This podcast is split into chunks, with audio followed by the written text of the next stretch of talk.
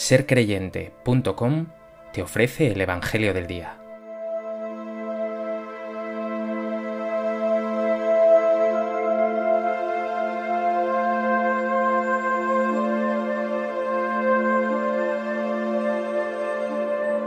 Del Evangelio de Lucas.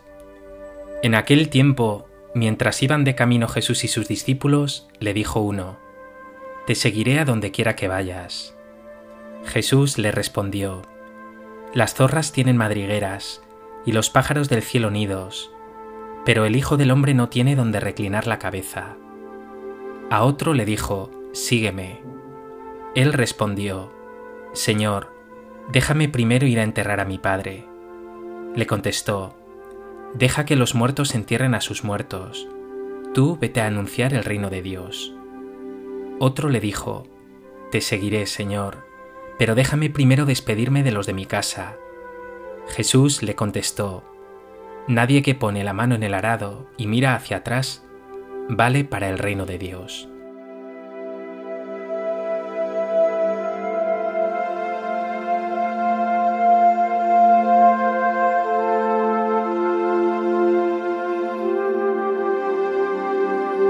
El Evangelio de hoy nos ofrece tres casos anónimos de vocación el primero y el tercero espontáneos.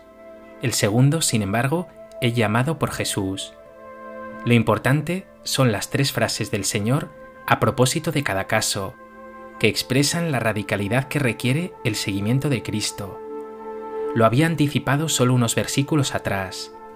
Si alguno quiere venir en pos de mí, que se niegue a sí mismo, tome su cruz cada día y me siga.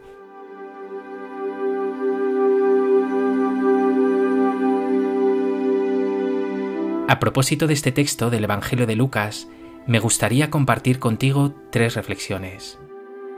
En primer lugar, vemos el primer caso de vocación.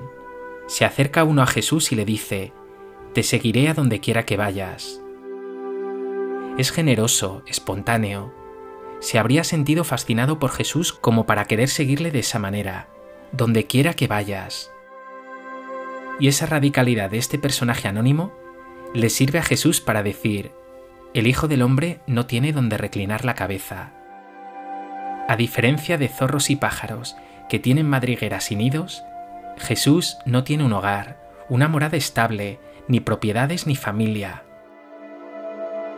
Por un lado, esta expresión habla de austeridad. Jesús vive en sí mismo esa pobreza evangélica tan de Dios, ese no estar apegado a las cosas, ese no tener el corazón envuelto en comodidades, caprichos y lujos, una actitud que da la verdadera libertad. Pero esas palabras suyas también hablan de itinerancia.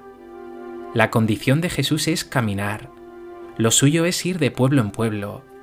El Espíritu Santo arde en su interior y le lanza a anunciar el reino por todas partes.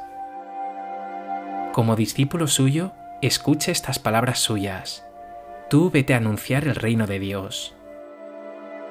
Tú eres llamado también a compartir esta misma austeridad, a no dejarte liar por las cosas que acabarán atrapando tu tiempo e incluso tu corazón. Y también eres llamado a estar en camino, a salir de tus comodidades, de lo de siempre, de tus seguridades, hacia una vida en búsqueda continua de Dios y de tu hermano, una vida en misión. Mírate un momento. ¿Eres austero o tienes demasiados lujos, algunos incluso escandalosos?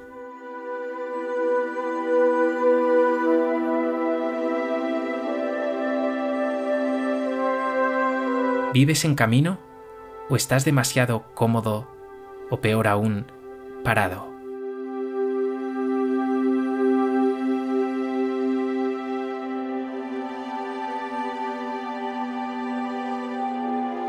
En segundo lugar, vemos el otro caso de vocación.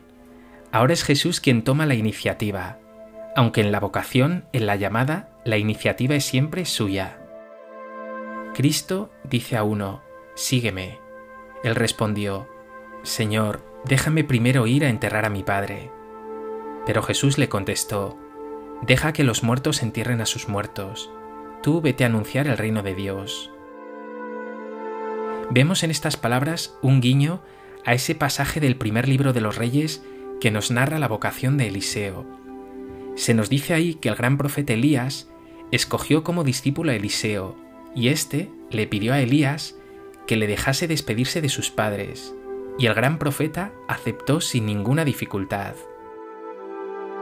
Jesús, por tanto, está mostrando que seguirle a Él es algo mucho más radical y profundo que el seguimiento de cualquiera de los grandes profetas del pasado. Él, claro está, es el Hijo de Dios.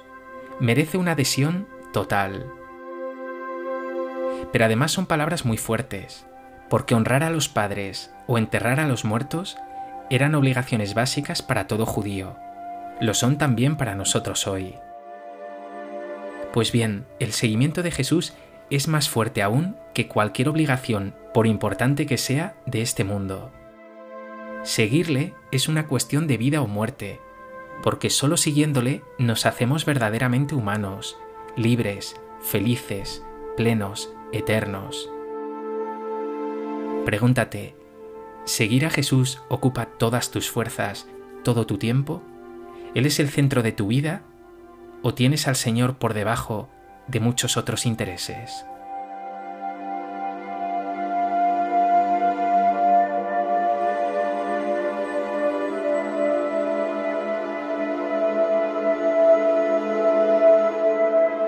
En tercer lugar, vemos el último caso de vocación. Uno se acerca a Jesús y le dice, Te seguiré, Señor, pero déjame primero despedirme de los de mi casa. Entonces Jesús le contesta con una frase exigente, pero al mismo tiempo preciosa. Nadie que pone la mano en el arado y mira hacia atrás vale para el reino de Dios. Es quizá un guiño a ese pasaje del Génesis en el que la mujer de Lot, cuando la destrucción de Sodoma y Gomorra, quedó convertida en estatua de sal por volverse a mirar hacia atrás. Pero Jesús aquí utiliza además una comparación que cualquier trabajador del campo en su tiempo entendía muy bien se necesita una mano fuerte sobre el arado y una mirada al frente para roturar con decisión los surcos. ¿Cómo uno va a poder arar bien si echa la mirada hacia atrás? Así, Jesús te invita a seguirle con decisión.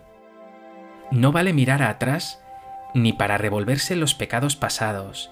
He cometido tantos errores, he sido tan pecador. Tampoco para llenarse de nostalgia, antes las cosas eran de esta manera o de esta otra, eran mejores, peores, pero menos aún puedes mirar hacia atrás si es para lamentarte por lo que estás dejando por seguir a Cristo. Posibilidades laborales, amigos, familia, pareja. El verdadero discípulo ha de caminar de la mano con Jesús, con mirada al frente, lleno de esperanza, sabiendo que camina con Él hacia Dios y que con ello lo está ganando todo. ¿Eres tú de los que con frecuencia echas la mirada hacia atrás?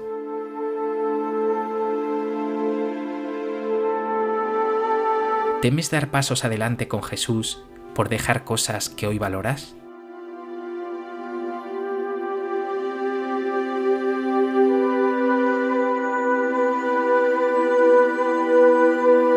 Pues que este Evangelio te lleve a decirle de corazón a Jesús, te seguiré a donde quiera que vayas, consciente de que lo harás en camino, con pocas comodidades y dejando atrás muchas cosas, pero seguro de tener todo, todo, todo por delante. Señor Jesús, dame un corazón grande para ser generoso, que no me enrede las cosas del mundo, que te siga con libertad y agilidad, que esté dispuesto a darlo todo por ti y que lo haga lleno de confianza en ti que eres la ganancia verdadera